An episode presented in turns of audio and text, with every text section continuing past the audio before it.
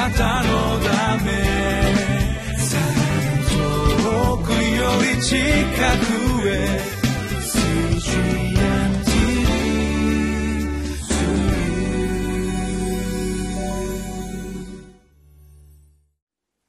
皆さんこんにちは。リビングライフの時間になりました。私は京都市伏見区の向島福音住教会の牧師牧武です。今日は契約の民の嘆願。立ち上がってお助けくださいという題でご一緒に御言葉を学びます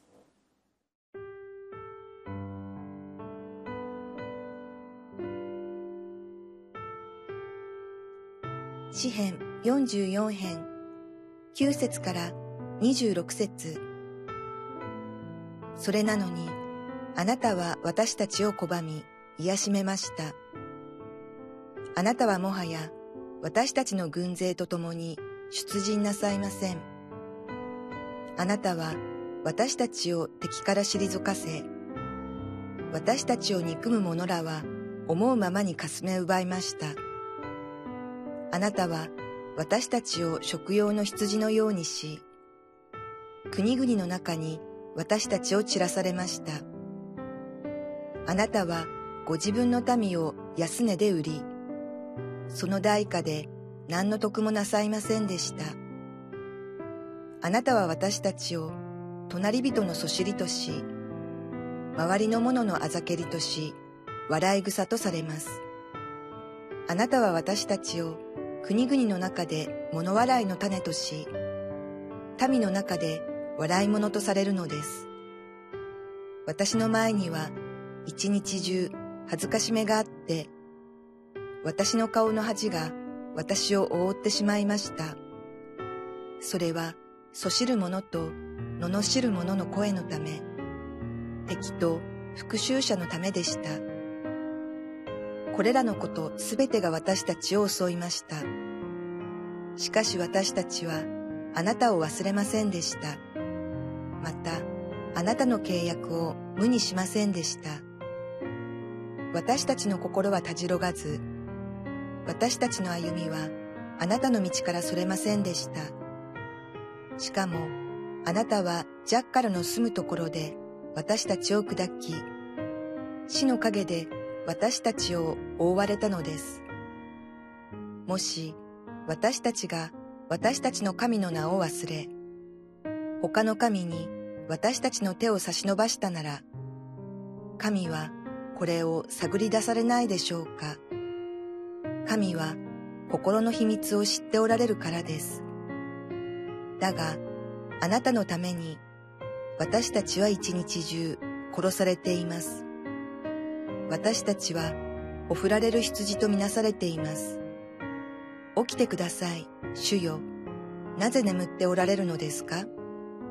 目を覚ましてください。いつまでも拒まないでください。なぜ御顔をお隠しになるのですか？私たちの悩みと虐げをお忘れになるのですか？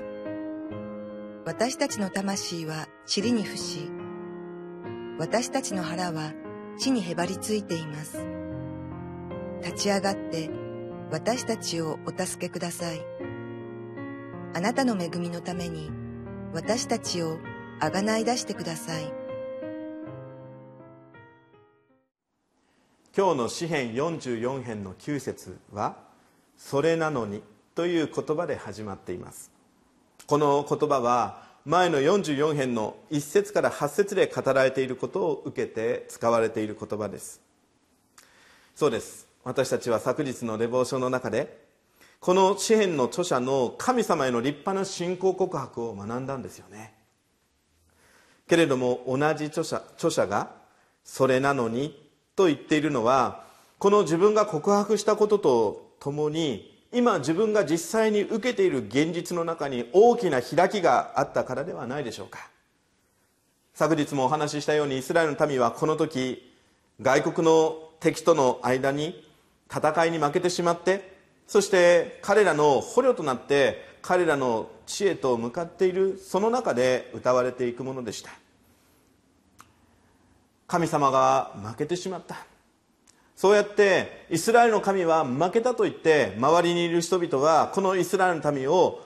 侮辱したことでしょう。そしてイスラエルの神に対して嫌な言葉悪い言葉を口にしたのではないかと思うんですよね。でそういう中でこの著者はその状況をいたたまれなくなる中で「主よどうしてですか?」ってどうしてこんな状況をあなたは許されるんですか？って言っていくわけです。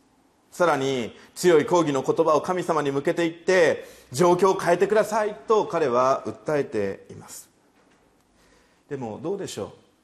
う？ここ今日の箇所を見るならば神様はその彼の訴えに対して何も答えておられないんですよね。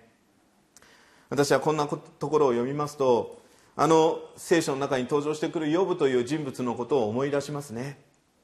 ヨブは東の国で東の人々の中で一番の富豪だったと呼ばれる人でした。しかしある日突然に試みに遭うわけです。彼は全てのものを失いました。そしてまた彼の体中に種物ができるようになってしまいました。友達たちが憐れんできてくれて最初は慰め事を言ってくれたんですけれどもでもヨブの状況が一向に変わらない時にヨブの友人たちがヨブを責め立てていきます。ヨブと友人たちとの間で義について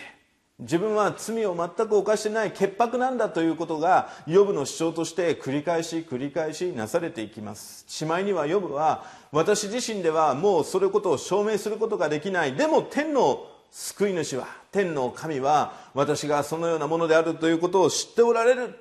とまで言っていきます。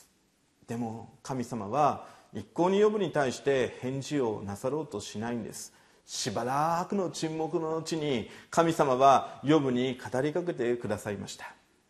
でもその時にヨブはどうだったでしょうか。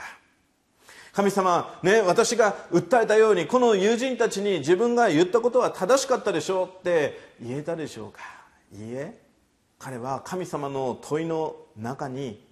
自分自身は何も知らない何も答えることができないそういうふうに思わされていくんです。自分は正しいと言ったものだけどもでも神の前に自分は正しいものなんかではないというところに自分を置いていくんですよね。私たちも神様に祈っていく時に神様に訴えていく時に神様私に言葉をください。神様あなたの導きをくださいって言っていう時にすぐ神様から返答が来ることを望みます。そして何もないならば忘れてしまう。または自分は神様に見捨てられたんじゃないかってそんな思いでふてくされてしまうことがありますけれどでも皆さん神様は分かっているのに沈黙を守られるお方だってこういう箇所から私たちは教えられないでしょうか。訴えている事柄は確かに正しいことかもしれないんです。神様を求めていることからもしれないんです。神様に信頼し神様をの導きを求めているものかもしれないんです。でも神様はしばらくの沈黙の中で私たちに問いかけられているのではないでしょうか。果たして私たちがそのような問いかけをするにふさわしいものだろうかって。自分自身は一体何者であって神様の前にこんな祈りを捧げるものなんだろうかって。そうやって私たちの中で何度も何度も繰り返されて吟味されていく中で神様は私たちにお声をかけてくださるのではないでしょうか。私たちが今神様の沈黙の中に置かれているとしたらそれは神様の意図がそこにあるということを知ってください。神様あなたを見捨てているわけではなくてあなたを愛するがゆえにあなたをさらに深い真理へと導く導こうとして今この時を持っているんだということを知っていただきたいと思うんです。さあ2つ目のことであります。それは神様は恵みのゆえに私たちを祝福してくださるお方だということであります。私が進学生の時にある先生がチャペルのメッセージをなさいました。そしてそこで言われた一言が私の心にぐさっと刺さったという経験があります。その言葉は何かというと皆さんあなたあなた方は献身したからといって災いに合わないと思ってはいませんかという言葉でありました。そしてご自身がかつて留学をした時に起こった出来事について話してくださいました。それは卒業式を迎えて今まで共に学んでいた同窓生が不妊地に向かう時のことでした。少し時間がありましたのでその人はその赴任先に行く前に旅行をしたいと言って出て行ったのであります。そしてそのしばらくした後にその彼が交通事故に遭って天に召されていったというんですよね。素晴らしい働き人だったようです。伝道者として期待されていた人でした。でもそういう人が実際の働きを始める前に不慮の事故で召されてしまった。そのことを聞いたその先生はそして周りの同窓生たちは皆落胆をしました。なぜ神様そのようなことが起こるんでしょうか。なぜこのような災いが私たちのうちにもたらされてくるのでしょうか。自然と皆が集まってきて輪を作って祈り会が始まったそうです。そしてその祈り会の中で次に何が起こったでしょうか。最初は神様に対して文句だったり神様に対する不平だったりと言っていたものがどんどんどんどん変わっていきやがて一人一人が神様の前に自分自身の罪を告白するようになったというんですよね。皆さん私たちも神様の前に不平不満を言っていく時にそれは一体何故の文句なんでしょう？何故の不平なんでしょう？そもそも私たちは神様の前にそんなことの言える存在なのでしょうか？いいえ。私たちは神様の憐れみに触れ神様の憐れみによって生かされまた多くのものを与えられているのではないでしょうか？もう一度私たちは主の恵みというものを覚えながらその主にすがって私を憐れんでくださいと言えるようなそんな信仰者とさせていただく必要があるのではないでしょうか。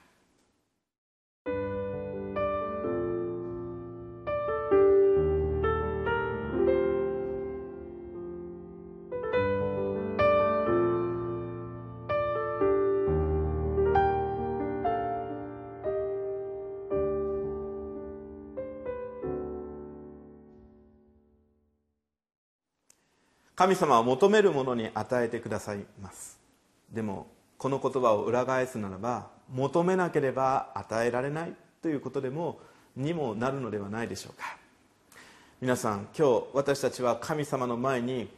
私たちは本来神様に恵,、ま、恵みをいただくにはふさわしくないものであった。けれど憐れまれているその私たちを憐れんでくださるがゆえに祝福してくださるということを教えられたのではないでしょうか。もう一度今私たちは神様の前に自分自身を差し出して主を憐れんでください。主を恵んでくださいと今日祈りを捧げていくべきではないでしょうか。祈ります。天のお父様感謝します。あなたは私たちをこの世に生まれさせてくださりただ生まれさせてくださっただけではなくてあなたを知る恵みへと導いてくださって今あなたに会って生かされるものとしてくださいましたから感謝いたします。しかしそれでも私たちは改めてあなたの見舞いになぜ私を恵んでくださるのかなぜ私を憐れんでくださるのかということを思い起こしながらまたそのところに思いをとどめながら主よあなたの憐れみにすがっていくことができるものとしてください。あなたの祝福にあって今日の一日を歩ましていただけるものとしてください。